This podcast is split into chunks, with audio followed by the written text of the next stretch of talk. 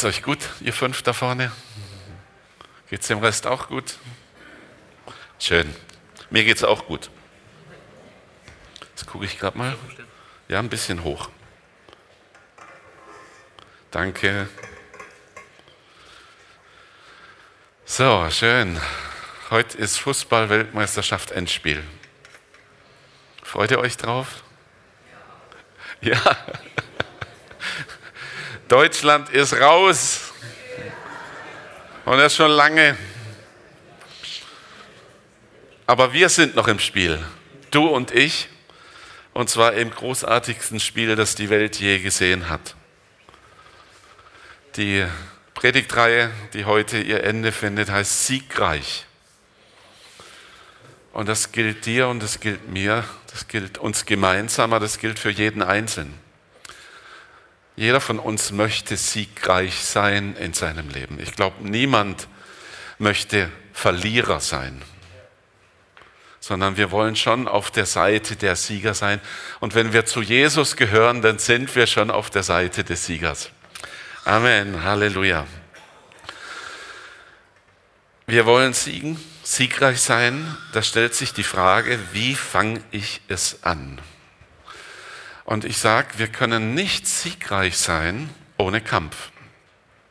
Wir würden uns gern den Kampf sparen und dennoch siegreich sein, weil der Kampf, der kostet Kraft, der Kopf kostet Tränen, der kostet Schweiß, der bringt uns manchmal Schmerzen und all diese Dinge, die uns nicht gefallen. Aber ohne Kampf kein Sieg. Der bedeutende Satz, Veni vidi vici, wird Cäsar nachgesagt. Und er hört sich so an, auf Deutsch übersetzt heißt es ja, ich kam, ich sah, ich siegte. Da wird man denken, ja, Cäsar, der hat es im Griff gehabt. Der kam, der sah und siegte. So aus der Hosentasche raus, ne? aus dem Ärmel. Aber aus dem Ärmel wird es immer ärmlich. Und wenn man ins Leben von, Caesar, von Julius Caesar hineinschaut, dann stellt man fest, er hat es gar nicht leicht gehabt, sondern sein ganzes Leben war trotz vieler Erfolge Kampf.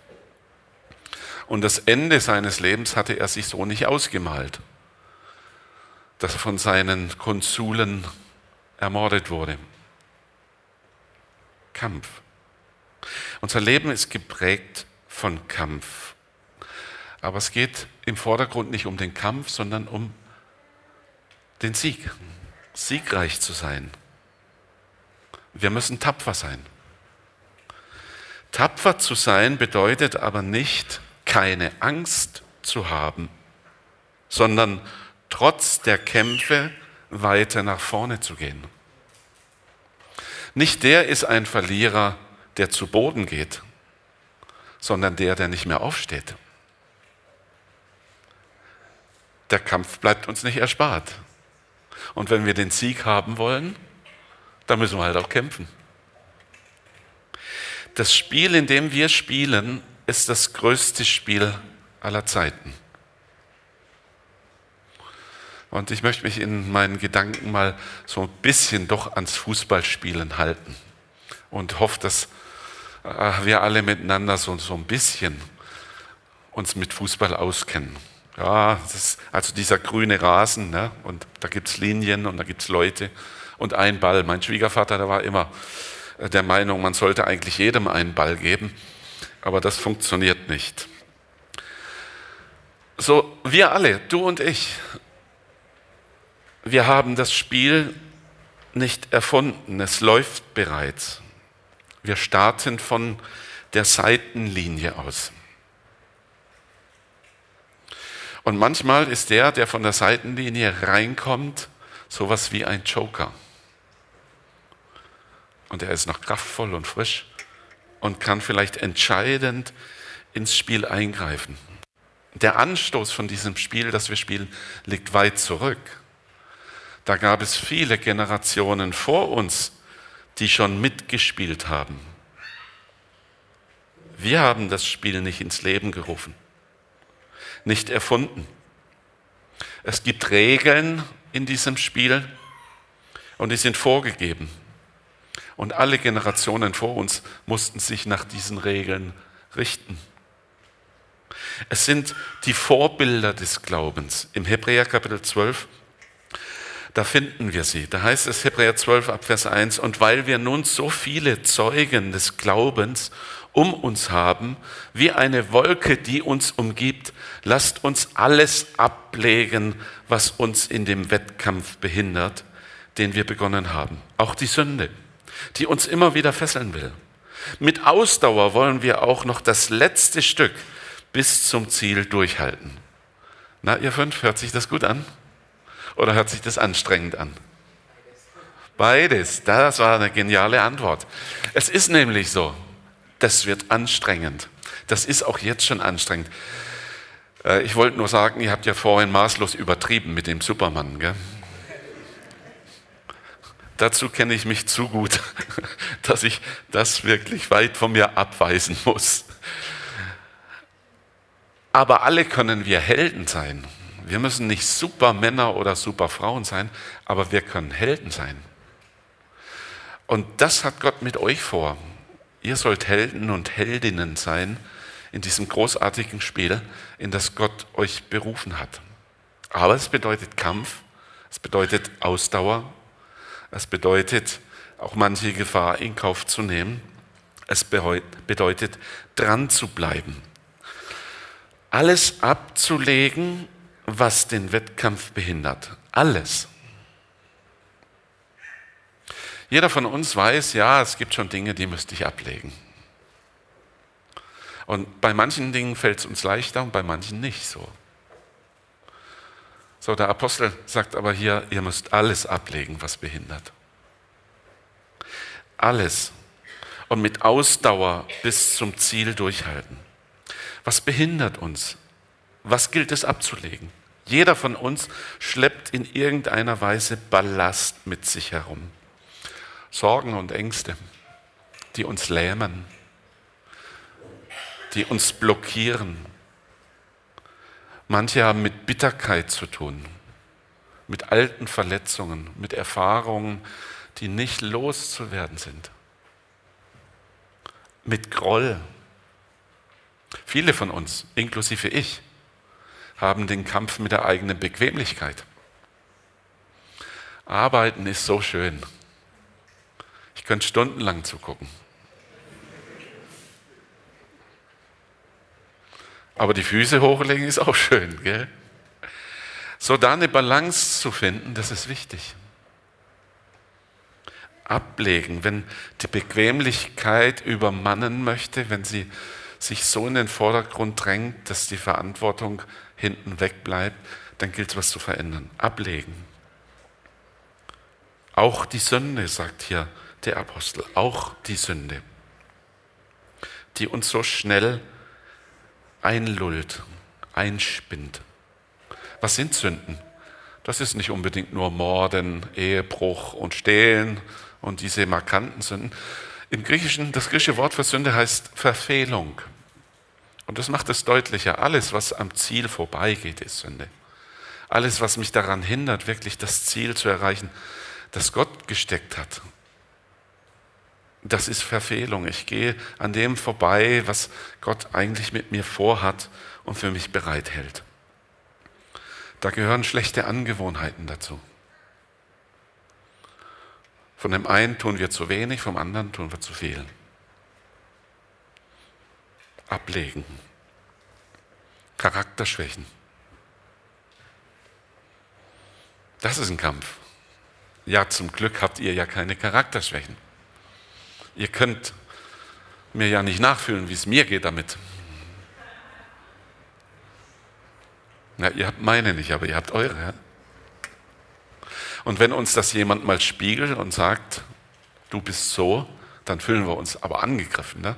Also da, da bricht mir ja einer eine Zacke aus meiner Krone. Vielleicht gerade bei den Dingen, die ich sowieso weiß. Jetzt hat ein anderer das auch noch gemerkt. Echt peinlich. Schlimm. Ablegen. Aber wohin? Wo sollen wir es denn ablegen? Wo, sollen wir wo ist es denn gut aufgehoben? Wo holt es uns denn nicht wieder neu ein? Es gibt einen Platz, da können wir all das, was uns lähmt, was uns blockiert, was uns schmerzt, ablegen. Am Kreuz. Bei Jesus. Er kennt mich, ihm muss ich gar nichts vormachen. Das ist so entspannend für mich, dass ich die Dinge, die bei mir nicht stimmen, dass ich sie nicht entschuldigen muss bei Jesus. Und erklären, warum ich so bin, wie ich bin. Sondern ich darf einfach ehrlich sein und zu Jesus sagen, mich stört es auch. Aber danke, dass du so viel Geduld mit mir hast. Aber hilf mir es loszuwerden. Verändere mich. Paulus sagt einmal, die Gnade ist an mir nicht vergeblich gewesen. Das Gesetz verändert uns nicht. Das hält uns nur gnadenlos den Spiegel vor Augen, was bei uns nicht stimmt. Aber die Gnade Gottes, seine Wirksamkeit, die verändert uns. Von innen heraus. Er schenkt das Wollen und auch das Vollbringen. Und wenn ich erstmal das will, was er will, dann wird es leicht. So zu oft erlebe ich halt, dass ich was anderes will als er. Und dann wird es schwierig. Aber er will mein Leben verändert. Ablegen, alles, was mich behindert, alles. Und dann mit Ausdauer bis zum Ziel. Um ausdauernd sein zu können, muss ich auch immer wieder auftanken. Wo tanke ich auf? An der Quelle des Lebens bei dem, der sagt, ich bin das Brot des Lebens. Er gibt das Wasser des Lebens. Jesus. Er ist meine Anlaufstelle mit meinen Freuden, mit meiner Trauer, mit meinen Stärken und meinen Schwächen, mit meiner Müdigkeit und mit allem, was überhaupt an mir passiert. Jesus, ein Freund. Dieses Spiel, in dem wir unseren Platz finden, ist kein neues Spiel. Und wir müssen es auch nicht neu erfinden. Das Trikot, die Taktik, das Management, das kann sich ändern. Aber der Inhalt, das Ziel des Spiels bleibt immer gleich. Es geht darum, das Goal zu machen. Es geht darum, den Sieg zu erringen. Es geht darum, sich an die Regeln zu halten. Es geht darum, fair miteinander umzugehen. Das bleibt immer. Ich muss meinen Platz aber einnehmen. In einem Fußballspiel hat jeder Spieler eine andere Position. Weiß noch, als ich ein Kind war in der Schule, wir wollten alle Stürmer sein. Und wenn einer mal den Ball hatte, hat er ihn auch nicht mehr abgegeben. Kennt ihr solche Phasen auch? Nein, wir spielen in einer Mannschaft. Wir ergänzen andere und wir brauchen Ergänzung.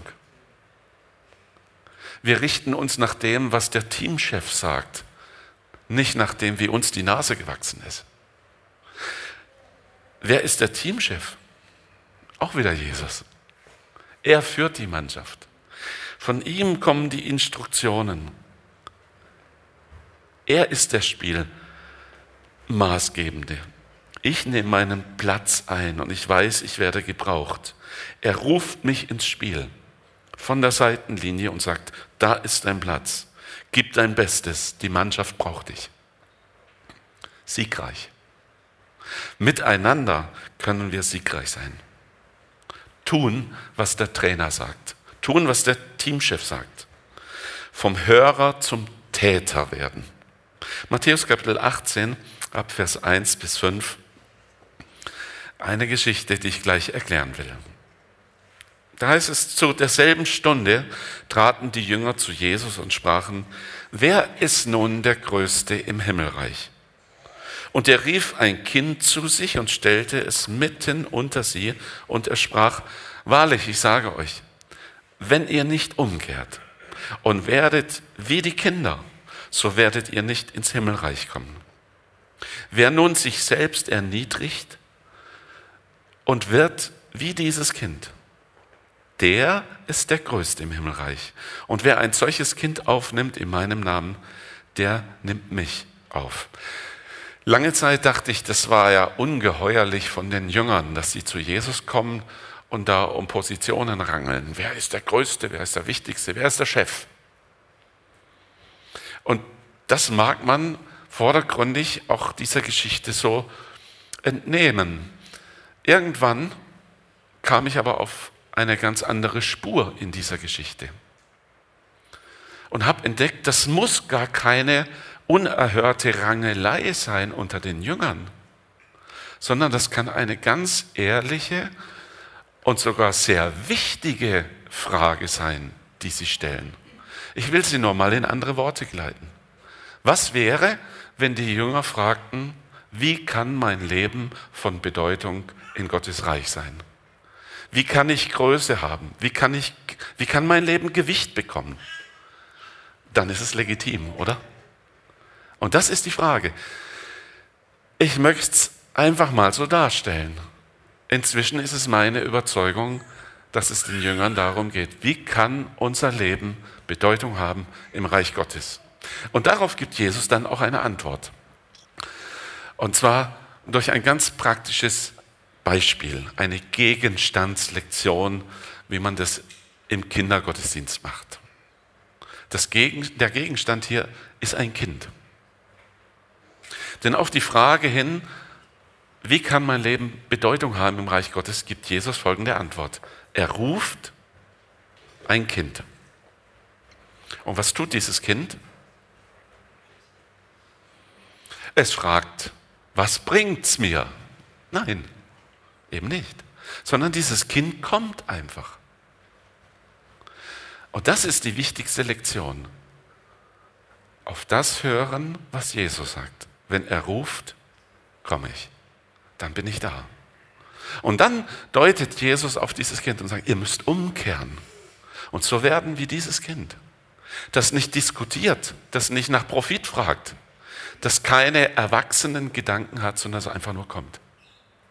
Das den Ruf hört und folgt. So kann man von Bedeutung werden für Gottes Reich. So kann dein Leben siegreich sein auf den Teamchef hören. Er ruft, er weist den Platz zu, er gibt die Instruktionen. Jesus, ich will dich hören. Es ist so enorm wichtig für uns, wenn wir Jesus nachfolgen, dass wir das Verlangen haben, seine Stimme zu hören. Meine Schafe hören meine Stimme. Dass wir unsere Ziele, unsere Gedanken mit ihm besprechen. Und dann werden wir manchmal erkennen, dass unsere Gedanken und Ziele nicht die sind, die er hat. Und dann gilt es, auf ihn zu hören und nicht uns durchzusetzen. Auf das zu hören, was er sagt. So kann mein Leben siegreich sein, so wird mein Leben siegreich sein, dass ich nicht meine eigenen Wege gehe, sondern die Wege, die er mir zeigt. Und Jesus sagt, der wird sogar der Größte sein. Je mehr wir der Stimme Jesu Folge leisten, desto mehr wird unser Leben Gewicht haben für sein Reich. Und umso erfolgreicher wird unser Leben auch vonstatten gehen. Es reicht nicht, dass wir die Lehre Jesu in und auswendig kennen.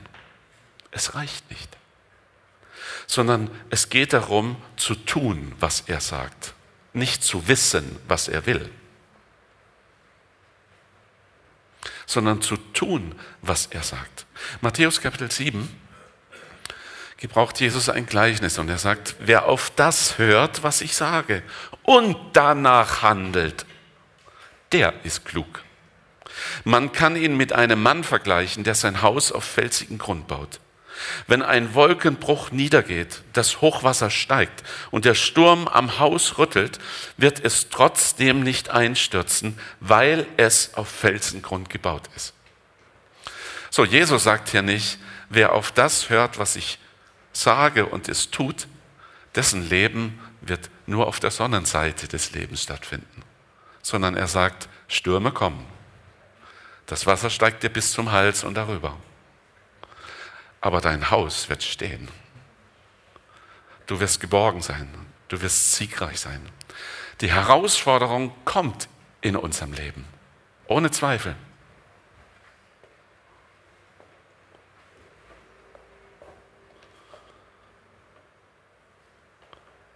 Zu fallen, zu Boden zu gehen, ist nicht das Problem, sondern nicht mehr aufzustehen, ist das Problem. Mach dich gefasst. Die Stürme kommen, dein Haus wird wackeln. Aber wenn du tust, was er sagt, wird es stehen bleiben. Es wird dir Sicherheit und Geborgenheit und eine Heimat sein, zu tun, was er sagt. Wer sich meine Worte nur anhört, also der hat die gleichen Informationen, der weiß auch darüber Bescheid. Er hat es genauso gehört, aus dem gleichen Mund, mit der gleichen Autorität. Aber nicht danach lebt, der ist so unvernünftig wie einer, der sein Haus auf den Sand baut. Denn wenn ein Wolkenbruch kommt, die Flüsse über ihre Ufer treten, der Sturm um das Haus tobt, wird es einstürzen. Kein Stein wird auf dem anderen bleiben. So, ihr jungen Freunde, war eine gute Zeit mit euch. Ich habe jedes Jahr bisher immer über den Jahrgang so einen Kommentar abgegeben. Ihr wart eine äußerst angenehme Gruppe. Mit keiner Gruppe vorher musste ich so wenig schimpfen wie mit euch. Und mit keiner Gruppe habe ich auch so viel Stoff durchnehmen können wie mit euch. Also großes Kompliment von meiner Seite. Nicht ich bin der Supermann, ihr seid die Superleute. Und Gott hat noch viel mehr mit euch vor. Und das Geheimnis, dass euer Leben funktioniert, dass ihr siegreich durchs Leben geht, ist einfach nur diese Wahrheit, zu tun, was er euch sagt. Sich dafür zu interessieren, was will er? Welchen Plan hat Gott? Wie spricht er in mein Leben? Und dann einfach zu tun, was er sagt. Dann werdet ihr den richtigen Beruf lernen, dann werdet ihr den richtigen Partner einmal heiraten, dann wird euer Leben geleitet und geführt sein. Dann ist euer Leben nicht von Zufällen bestimmt, sondern da gibt es einen Teamchef, einen, der das Spiel überblickt und der euch sagt, was der nächste Schritt sein soll. Und ihr werdet von Sieg zu Sieg gehen. Aber von Sieg zu Sieg heißt auch von Kampf zu Kampf. Gell? Also das dürfen wir nicht vergessen. Aber nicht der Kampf ist das Problem, sondern wenn wir den Kampf nicht mehr kämpfen, dann wird es ein Problem. Denn wenn wir kämpfen an der Seite des Siegers, dann ist uns der Sieg immer gewiss das Geheimnis deines siegreichen Spiels, und das gilt nicht nur euch, sondern das gilt für uns alle, das Geheimnis deines siegreichen Spiels liegt im Tun dessen, was Jesus sagt. So einfach ist das Evangelium. Tun, was er euch sagt. In Kana war eine Hochzeit. Maria, die Mutter von Jesus, war eingeladen, auch Jesus und seine Jünger. Und plötzlich merken sie, der Wein geht zu Ende. Peinlich, schwierig. Wie soll es jetzt weitergehen? Keiner weiß eine Antwort. Nur Maria sagt zu den Dienern, wendet euch zu Jesus. Und was er sagt, das tut. Maria wusste nicht, was Jesus sagen wird. Er sagt zu den Dienern, füllt die Krüge mit Wasser. Und jetzt hätte man auch argumentieren können und sagen, ja, wir brauchen Wein und nicht Wasser. Aber sie tun es einfach. Sie tun einfach, was Jesus gesagt hat. Und als sie aus diesen Krügen schöpfen, ist es gar kein Wasser mehr, sondern Wein. Weißt du, dass Jesus auch in deinem Leben Wasser zu Wein machen kann?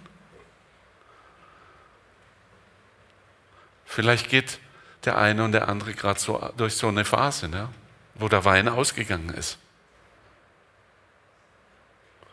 Und du musst dich mit Wasser begnügen. Tu, was er sagt. Und aus Wasser wird Wein. Das ist ein heißer Tipp. Bei Jesus gibt es Antwort. Tu, was er sagt. Vielleicht kommst du dir nicht wie der Held vor.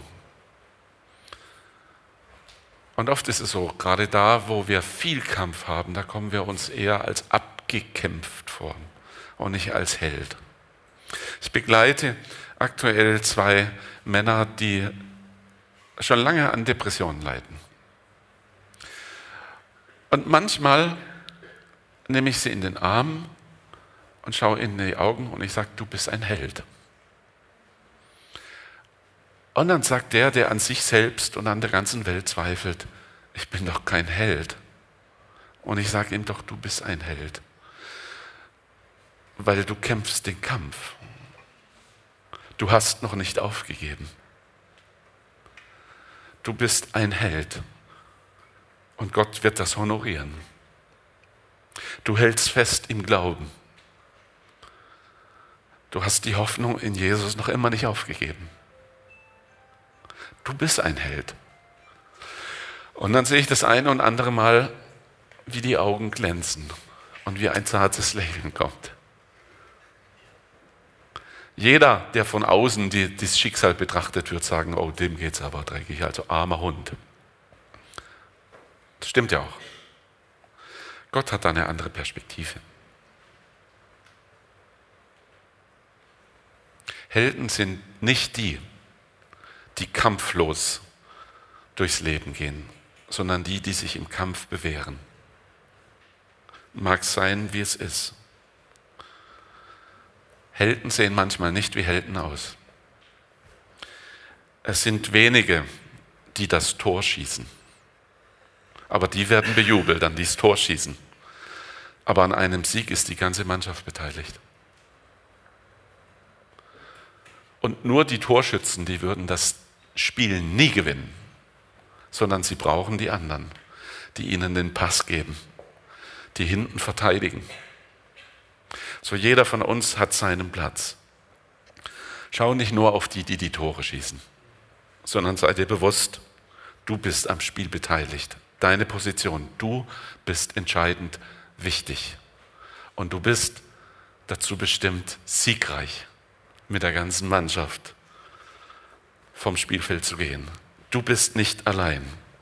Viele andere haben vor dir bereits ihre Leistung bewiesen. Und das ist gut so.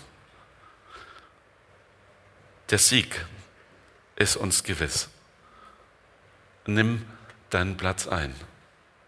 Hör auf das, was der Teamchef sagt.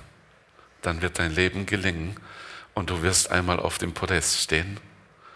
Und er selbst, Gott, wird dir den Siegeskranz um die Schultern legen und sagen, mein Held, auf dich habe ich gezählt.